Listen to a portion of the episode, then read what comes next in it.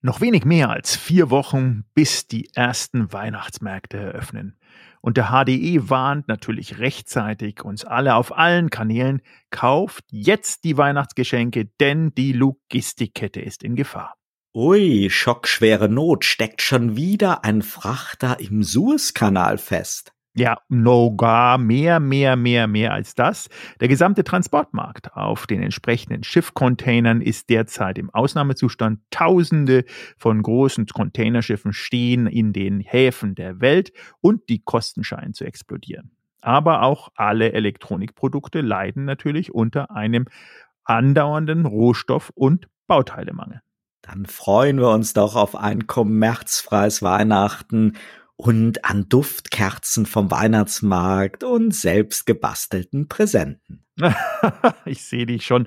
Dann warte doch einfach mal, was deine Freundin dazu sagt, wenn du mit deinen selbst gebastelten Präsenten dann unter dem Weihnachtsbaum sitzt. Weihnachtsmarktromantik in allen Ehren, aber vielerorts ist ja noch nicht mal klar, wie das unter den entsprechenden Pandemiebedingungen und Einschränkungen denn möglich sein wird, so wie im letzten Jahr. Und für den Familienfrieden ist es natürlich schon ziemlich risikoreich, wenn die neuesten PlayStation und Elektronikfreude Artikel unter dem Baum dann eben nicht bar sind. Duftkerzen dürften da wohl nur ein wenig oder kaum für ein freudiges und friedliches Weihnachtsfest sorgen.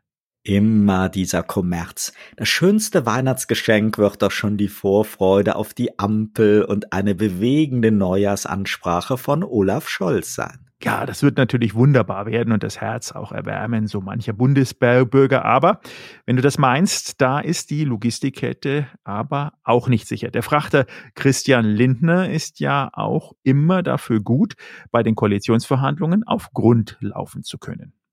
Wohl wahr. Aber dieses Jahr sollten wir wirklich alle demütig sein. So Großes ist möglich. Cannabis wird legal.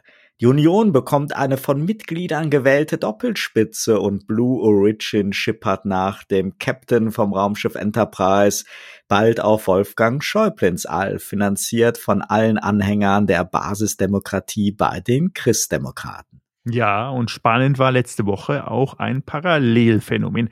In Berlin haben einige wenige Minderjährige wohl unberechtigt an der Bundestagswahl teilgenommen und die Debatte um eine Herabsenkung des Wahlalters hat wieder voll an Fahrt aufgenommen. Die 20-jährige neu gewählte Vorsitzende der Grünen erntete einen Shitstorm sondergleichen wegen Twitter-Posts in jungen Jahren. In der Tat konnten wir wieder sehen, wie die Maschinerie der Social-Media-Armeen funktioniert hat. In Sachen Wahlrecht für 16er, 14-Jährige gibt es einen breiten Schulterschluss vieler Jugendorganisationen und kaum einer zweifelt, dass minderjährige Aktivisten gut informiert ihre Stimme abgeben können. Ob das für alle 14- oder 16-Jährigen zutrifft, ist strittig. Und da kommt die Causa Sarah Lee Heinrich ins Spiel. Ihre Twitter-Historie ist ihr selber heute zum Teil peinlich und sie verweist auf ihr damals junges Alter und ihre Unterstützer verweisen auf eine Kampagne von rechts. Es gibt aber auch durchaus Kritik von links und mir gefällt es generell nicht, wenn Jahre alte Äußerungen für einen Shitstorm herhalten müssen. Aber eins dürfte doch klar sein. Frau Heinrich dürfte mit 14 Jahren felsenfest davon überzeugt gewesen sein, wahlfähig zu sein. Ihre nun wieder hochgespülten Postings auf einem eher erwachsenen Portal wie Twitter sind weniger pubertär als aggressiv und over the top und das ändert sicher nichts daran, dass es unfair ist, wenn das Internet nichts vergisst. Nur bei Sarah Lee liegen die grenzwertigen Äußerungen halt nicht Jahrzehnte zurück, sondern erstrecken sich über wenige Jahre. Der guten alten Zeit hätte man sicher gesagt, was interessiert das Geschwätz von gestern? In heutiger Zeit von Erregung und Political Correctness muss man sich an den eigenen Maßstäben messen lassen und so schlau sein, den Ball nach Fehlern flach zu halten. Frau Heinrich will in der Politik bleiben und hat sich entschuldigt, das finde ich okay, und zeugt von einem gewissen Lernprozess, der andernorts oft fehlt.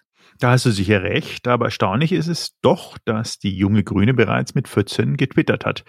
Denn auch die AGBs in Twitter lassen das eigentlich nicht zu. Während letzte Woche ja wieder in den USA über die Zerschlagung von Facebook, TikTok und Co. debattiert worden ist und auch die deutsche Justizministerin und die EU-Kollegen Facebook als Synonym für alles Böse im Netz verorten, ist schon wieder erstaunlich, dass selten jemand explizit Kritik an dem Medium Twitter äußert. Dabei ist es ja dieser Kurznachrichtendienst, der der Liebling vieler Politiker weltweit ist, aber auch das Erregungsmedium Nummer eins. Spannend, dass du das sagst.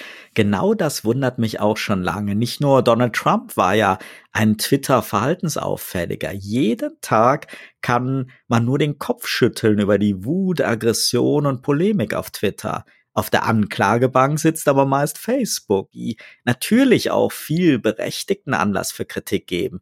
Aber die Mutter aller Shitstorms und Hexenjagden ist doch eher Twitter.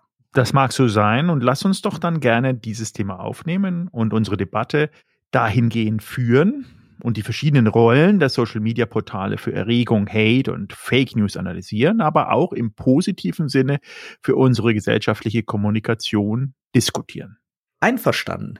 Zum Glück haben wir nicht nur 280 Zeichen, sondern 20 Minuten. Ich freue mich, bleiben Sie dran, gleich geht's los. Sie hören Turtle Zone Tiny Talks, den Debattenpodcast zum Zeitgeist mit Michael Gebert und Oliver Schwarz. Herzlich willkommen zur Episode 55 der Turtle Zone Tiny Talks. Ich bin Oliver Schwarz und zusammen mit meinem geschätzten Co-Host Dr. Michael Gebert begrüße ich Sie auch diese Woche wieder zu einer neuen, frischen Zeitgeistdebatte. Servus Oliver und natürlich auch von mir einen guten Morgen und ein Hallo an alle unsere Hörerinnen und Hörer. Michael, Facebook ist böse, Zuckerberg überfordert bis skrupellos, im Menlo Park wird man der Verantwortung nicht gerecht. All diese Vorwürfe werden gerne per Twitter bekräftigt und in die Welt gebracht. Twitter, das ehemalige Lieblingsmedium von Donald Trump und bis heute nach meinem Empfinden die Hochburg aller Hashtag-Aufschreie, Erregungen und Shitstorms und bevorzugtes Medium für Indiskretion und Durchstecherei in der Politik. Bin ich dazu kritisch und wann hat das eigentlich angefangen mit all dem Hate im Netz? Ja, angefangen mit all dem Hate im Netz, das ist ein gutes Stichwort. Wir müssen uns ja überlegen, dass die Social-Media-Plattformen anfänglich an den Start gegangen sind, zusammenzuführen. Also eigentlich was Positives. Zusammenzuschweißen, Kommunikation zu betreiben, Kommunikation mit entfernten Verwandten, ehemaligen Studenten und Studentinnen, Arbeitskollegen wieder nach vorne zu treiben. Also den Austausch zu wagen.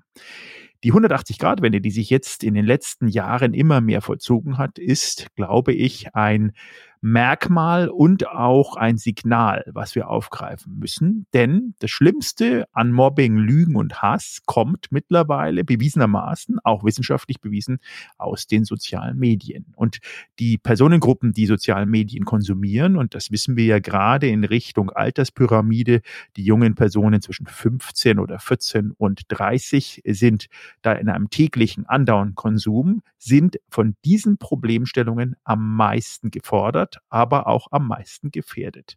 Da gab es letzte Woche eine Anhörung der ehemaligen Facebook-Projektmanagerin Frances Haugen, die vor dem Kongress drei Stunden lang ausgesagt hat. Und die Essenz war, dass Facebook sehr, sehr wohl unter anderem die kompletten Analysedaten der Contents hat und den Content Stream eines individuellen Benutzers oder Benutzerin dahingehend analysiert und ausspielt, wie intensiv die in dem Fall negative Auseinandersetzung, sprich Stimulation von Dopamin, mit dem User wirklich stattfindet. Also es geht um eine, würde man schon fast sagen, giftige, schädliche Wirkung, um Reaktionen herauszufordern. Reaktionen sind in dem Fall äh, die Ware, die Facebook will, Aufenthaltsdauer, Hate oder Not Hate, Like, Not Like und natürlich Kommentare.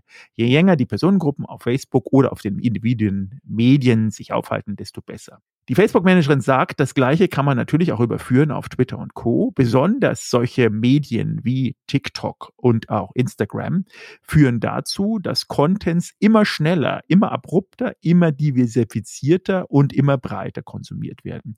Und dass die Auseinandersetzung, sprich der Dopamin-Kick dahinter, immer frequenter wird, immer schneller. Und dass eigentlich die menschliche Konstituierung laut aktuellen Analysen von Neuroanalytikern gar nicht dazu gemacht sind, diese permanente Berieselung an in dem Fall auch giftigen und aktionsgetriebenen Kommentaren konsumieren kann.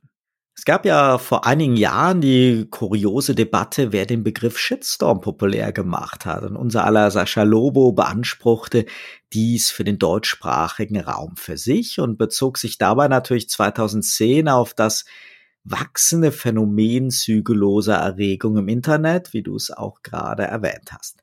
Historiker finden den Begriff aber schon in der Literatur der 40er Jahre und am Ende des Tages gab es Shitstorms natürlich sicherlich schon immer. Ob nun im Mittelalter ein böses Gerücht die Runde macht und am Ende Tausende der Verbrennung einer angeblichen Hexe zugeschaut haben oder heute ein Hashtag sämtlichen Hass und sämtliche meist unqualifizierte Meinungen zu einer Person oder einem Unternehmen bündelt, ist vielleicht nicht so der große Unterschied. Es ist im Internet halt heutzutage einfacher, unabhängig vom eigenen Standort eine Erregungswelle loszutreten. Diese Kampagnenwaffe wird sehr, sehr gerne von Aktivisten jeglicher Couleur in der politischen Auseinandersetzung ganz gezielt genutzt. Die meisten Shitstorms treten aber immer noch die betroffenen Personen und Unternehmen selber los. Meist auf Twitter, im Bereich der Influencer, auch auf Instagram, bei Unternehmen und Institutionen auch schon einmal gerne mit einer schiefgegangenen Kampagne auf Facebook oder in der klassischen Werbung. Und da stellt sich schon halt die Frage, wo die Faszination von Persönlichkeiten aus Politik, Medien, Sport oder Kunst darin liegt, auf einem Kurznachrichtendienst alles und jedes zu kommentieren und permanent in die Gefahr zu laufen, missverstanden oder instrumentalisiert zu werden. Ja, Oliver, da gibt es sogar auch eine Analyse vom Amerikanischen Institut für Politikwissenschaften, die herausgefunden haben, dass es wirklich der Hauptgrund für Politiker oder Personen mit entsprechendem öffentlichen Drang. Daran liegt Aufmerksamkeit in kürzester Zeit mit der Strahlkraft von Twitter zu verkrummeln. Also Themen wie ein Twitter, ein Social Media und ein Instagram mit Tausenden oder Millionen von Followern ist schlichtweg die einfachste und effektivste Möglichkeit, Nachrichten nach außen zu bekommen. Die Bereitschaft, die Konsequenz dafür zu tragen, haben die Politiker nur bedingt, denn sie setzen auf die politisch bekannte Karte der Vergessenheit. Die Personengruppen, die twittern, glauben einfach mit dem nächsten Tweet sei das auch schon wieder überstanden und wenn nicht, werden die Sachen so lange ausgesetzt oder ausgesessen, bis es einfach schlichtweg vergessen ist. Eins, was Sie dabei natürlich wirklich vergessen, ist die unlösbare Problematik, dass Lügen, Hass und Online-Trollfarmen auch nachwirken, nämlich bei den Personen, die jetzt in dem Fall sich auch betroffen fühlen. Denn genau diese Aussagen, die getroffen werden, sind ja nicht nur teilweise ausgrenzend, angreifend oder übergriffig, sondern beeinflussen auch in Worst-Case-Szenario finanzielle Entscheidungen. Man sieht das an so Personengruppen wie ein Elon Musk und Co., der Milliarden von Börsenbewertungen mit einem Tweet nach oben oder unten bewegen kann. Und das sind natürlich alle diese Personengruppen, die durch die Anzahl der Follower oder Zuhörer diese Machtallüren auch haben. Und es ist definitiv Macht und damit auch die ja, menschliche Perspektive, diese Macht spielen zu können, die die Politiker aller Couleur treibt, diese Social-Media-Kanäle weiterhin ausgiebig zu nutzen. Ich habe auch den Eindruck, dass bei Twitter gleich mehrere Faktoren zusammenkommen. Zum einen fehlt eine gewisse Schutzhürde. Anders als bei Facebook oder Instagram muss ich mir keine Gedanken über ein passendes Foto oder Video machen. Diese Gedanken sind aber ja oft wertvoll und verhindern unbedachte Schnellschüsse. Und zum Zweiten ist das Twitter-Prinzip der Verknappung und Zuspitzung in Kombination mit Hashtags sehr, sehr gut geeignet dafür, um in kürzester Zeit selbst gut gemeinte Beiträge aus dem Ruder laufen zu lassen. Die meisten Tweets sind ja anders als bei sozialen Medien wie Facebook und Instagram keine originären Schöpfung, sondern Kommentare zu Kommentaren zu Kommentaren. Für jemanden wie Karl Lauterbach als Gesundheitsexperten ohne Amt macht Twittern sicherlich Sinn, weil er damit immer wieder ein Thema öffnen, eine Position kundtun kann oder eine politische Duftmarke hinterlassen kann.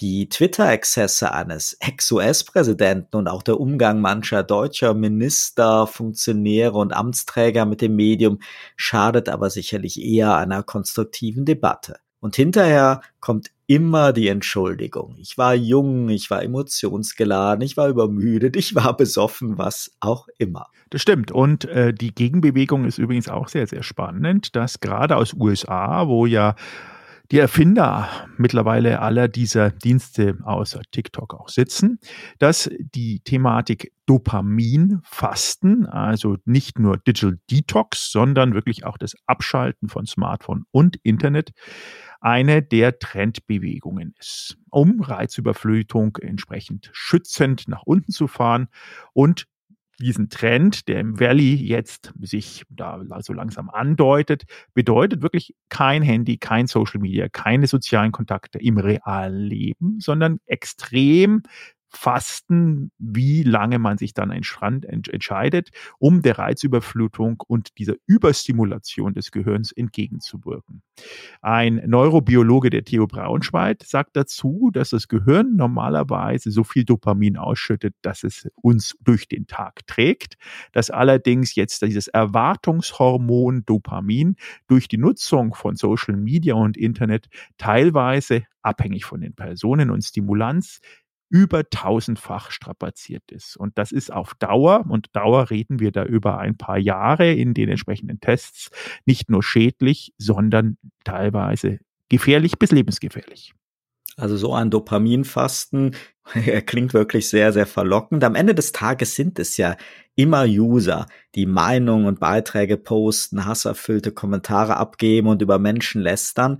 Mir wird da auch viel zu oft so getan, als ob der Plattformbetreiber allumfassend eingreifen, steuern und zensieren soll. Meistens kommen diese Forderungen dann von denselben Leuten, die wiederum Algorithmen und Filter kritisieren. Viel zu oft wird die Verantwortung der User aus dem Fokus genommen. Das Standardargument ist dann, ja, aber Facebook und Co verdienen ja Geld damit. Damit machen wir es uns aber zu einfach. Es ist da auch wieder wie im Mittelalter. Niemand war gezwungen, auf dem Marktplatz zündet die Hexe an zu brüllen. Insofern sollten wir endlich aufhören, Hate Speech in Kommentaren zu bagatellisieren. Die Gesellschaft spaltet sich schon selbst. Twitter, Facebook und Co sind vermutlich wohl eher der Spiegel der Gesellschaft. Insofern ist es, glaube ich, schon sehr, sehr wichtig, wenn die Wissenschaft auch verstärkt untersucht, was macht das eigentlich mit uns? Und insofern sind diese von dir erwähnten Forschungen rund um dieses Thema Dopamin, was, was macht das eigentlich mit uns, dieser tägliche Social Media Stress sind sehr, sehr interessant und wertvoll. Ja, und es bleibt natürlich zu hoffen, dass wir, wie die Forscher herausgefunden haben, es wieder lernen, auch mit der Langeweile, die wir als solche auch empfinden, wenn wir eben nicht im Internet und nicht Social Media und nicht unser Handy haben, wie wir mit dieser Langeweile umgehen können. Denn wir haben es schlichtweg verlernt, dass wir, als wir als Langeweile jetzt bezeichnen würden, mit uns selber zu beschäftigen. Der Schock, den die Psychologen und die Forscher herausgefunden haben, ist, dass wir zu einer Multitasking-Operation geworden sind, dass sozusagen der Homo sapiens 2020 der Multitasking-Dopamin-Junkie der Neuzeit ist. Und dass das aus einer neurobiologischen Sicht eigentlich ein Mix ist, was jetzt auch noch knüpft mit natürlich äh, Bad Mobbing und äh, Flaming und Framing und was wir alles besprochen haben, eine reizstimulierende ja, Überflutung ist, die nur zum Desaster führen kann. Dann sollten wir an dieser Stelle diese Episode ganz, ganz schnell posten und sind mal sehr gespannt auch auf das Feedback, die Kommentare unserer Hörerinnen und Hörer. Ich wünsche Ihnen eine wunderschöne Woche. Bis nächsten Montag. Turtle Zone Tiny Talks Der Debattenpodcast mit Michael Gebert und Oliver Schwarz. Immer zum Wochenstart auf allen Podcast-Plattformen und auf turtlezone.de.